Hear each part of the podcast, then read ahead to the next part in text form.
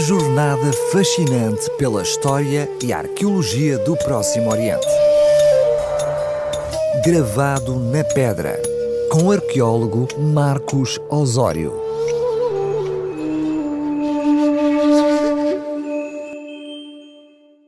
Estou de volta a esta crónica semanal com temáticas da arqueologia da Terra Santa na RCS Desta vez não vamos recuar demasiado no tempo, vamos ficar pelo primeiro século da nossa era. Pôncio Pilatos é um personagem bíblico suficientemente comprovado pela arqueologia e pela literatura clássica, mais do que a maioria dos governadores provinciais do século I. Ele foi o quinto prefeito da Judeia e ficou conhecido por ter decretado a condenação à morte de Jesus Cristo. O termo prefeito serviu para designar os mais variados cargos na administração romana, eleitos ou nomeados pelo imperador ou pelo Senado. Neste caso, ele era o responsável máximo na província romana da Judeia, ocupando o cargo entre o ano 26 e 36 depois de Cristo. Para além de Pilatos ser mencionado em várias fontes históricas não bíblicas, incluindo os escritos do historiador Flávio Josefo, do filósofo Filon de Alexandria e do historiador romano Tácito, redigidos no século I depois de Cristo, existem várias provas arqueológicas que atestam a sua existência. Entre elas destaca-se uma inscrição honorífica em latim, encontrada em 1961 no teatro romano construído por Herodes o Grande em Cesareia dedicada por Pôncio Pilatos ao seu benfeitor imperial Tibério César, onde aparece o seu nome em latim, acompanhado do título de prefeito da Judeia. A epígrafe encontra-se hoje no Museu de Israel, em Jerusalém, e é a maior evidência da existência do personagem bíblico. Mas hoje quero falar-vos de outra prova arqueológica bastante conhecida que tem sido recentemente reanalisada. Refirme a um anel de cobre encontrado nas escavações da fortaleza de Herodium, construído igualmente por Herodes o Grande, apenas a 3 km para sudeste de Belém, no ponto mais alto do deserto da Judeia, tendo sido descoberto pelo arqueólogo e professor da Universidade Hebraica de Jerusalém, Gideon Forster, em 1969. O pequeno anel de cobre representa a figura de um cráter, que era um recipiente de cerâmica sem asas, servia para misturar água com vinho, e vem acompanhado de letras gregas desgastadas de ambos os lados da figura. Mas somente em 2018 a inscrição grega gravada no anel foi lida e publicada no Israel Exploration Journal, após a limpeza da corrosão metálica que impedia a legibilidade da legenda e a realização de um apurado levantamento fotográfico digital. O anel rapidamente obteve as manchetes internacionais com a leitura do nome Pilato. É claro, um anel com uma inscrição destas era uma descoberta estupenda. E as primeiras notícias da imprensa foram bastante sensacionalistas, anunciando a descoberta do anel do próprio governador Pôncio Pilatos. Contudo, os estudiosos foram muito mais cautelosos na sua interpretação. Como afirmam os autores do relatório oficial do achado arqueológico, é improvável que o poderoso e rico prefeito da Judeia Pôncio Pilatos tenha usado um anel em liga de cobre, por ser um metal demasiado vulgar para um governador romano, que usaria uma joia mais elaborada, feita de ouro ou prata e talvez com uma pedra preciosa.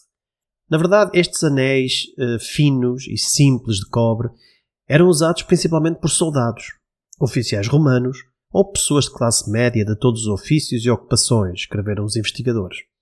A grafia das palavras em relevo no anel tem sido analisada pelos arqueólogos da época clássica judaica e num estudo publicado recentemente, já em 2023, na revista Atticot, pelos professores Werner Eck e Avner Ecker, que analisaram o anel, concluíram que este objeto não pode pertencer a Pilatos, pois seria muito incomum um prefeito romano de alto calibre ostentar no seu anel pessoal um texto grego, ainda por cima gravado com péssima qualidade.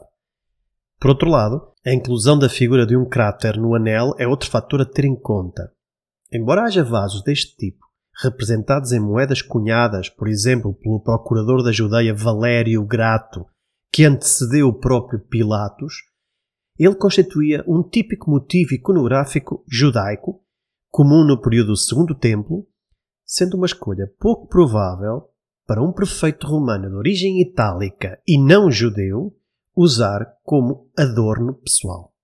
Mas estes autores discutem especialmente a leitura da legenda do anel, porque de um lado aparece pi e do outro lato, e duvidam que as duas partes pertençam à mesma expressão.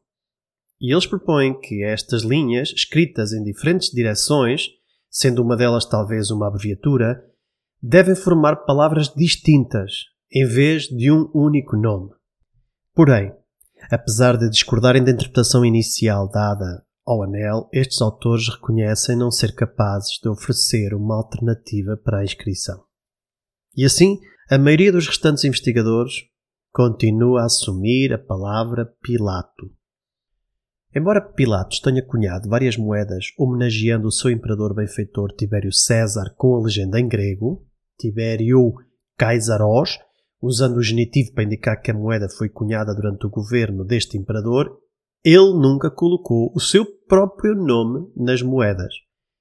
Se virmos outras moedas da Judeia, contemporâneas a estas, também tinham legendas em grego e usavam o genitivo, revelando a quem pertenciam essas moedas.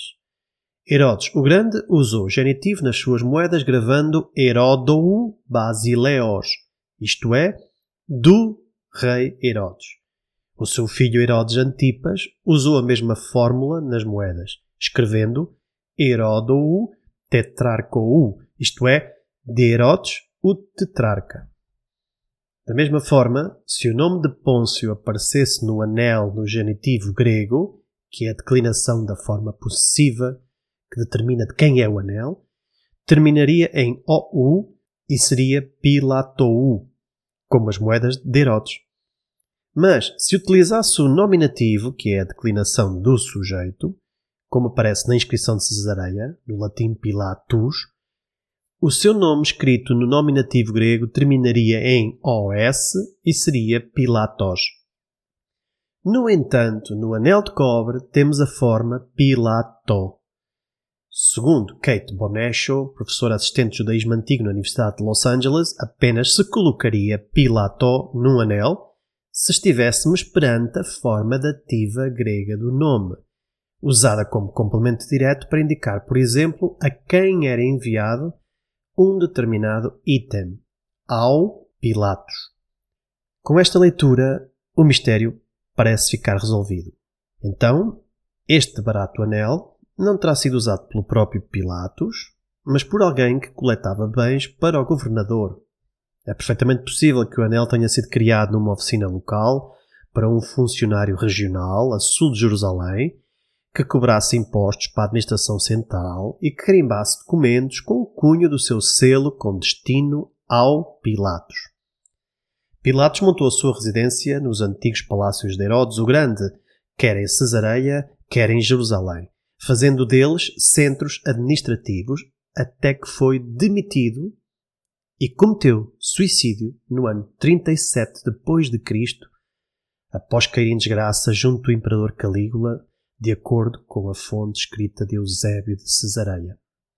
Na verdade, observando com atenção a inscrição e o motivo central esculpidos em relevo no metal, é admissível que se trate de um anel para selar. Anéis como este eram frequentemente usados no mundo antigo, num dedo, para imprimir uma marca num documento ou num objeto macio como a cera ou como a argila. Os romanos usavam geralmente carimbos metálicos para selar documentos e encomendas, especialmente em selos de cera. Esta explicação é a que melhor se encaixa nas evidências e é mais uma confirmação do que já sabemos. A partir de centenas de moedas, da pedra honorífica de Cesareia, dos textos de Joséfo e da própria Bíblia que realmente havia um governador romano na Judeia na época de Jesus chamado Pilatos. São temas deste cariz, temos vindo a falar aqui frequentemente. Por isso, se ainda não teve a oportunidade de ouvir outros episódios anteriores, pode sempre voltar a escutar o programa gravado na pedra em Google Podcasts ou no site radiorcsnovotempo.pt. E porque a antiguidade no Próximo Oriente não era cinzenta, Na próxima emissão faremos referência a uma cor muito usada que mostra que o passado não se desbota com o tempo, mas permanece vivo e colorido. Jornada fascinante pela história e arqueologia do Próximo Oriente. Gravado na pedra, com o arqueólogo Marcos Osório.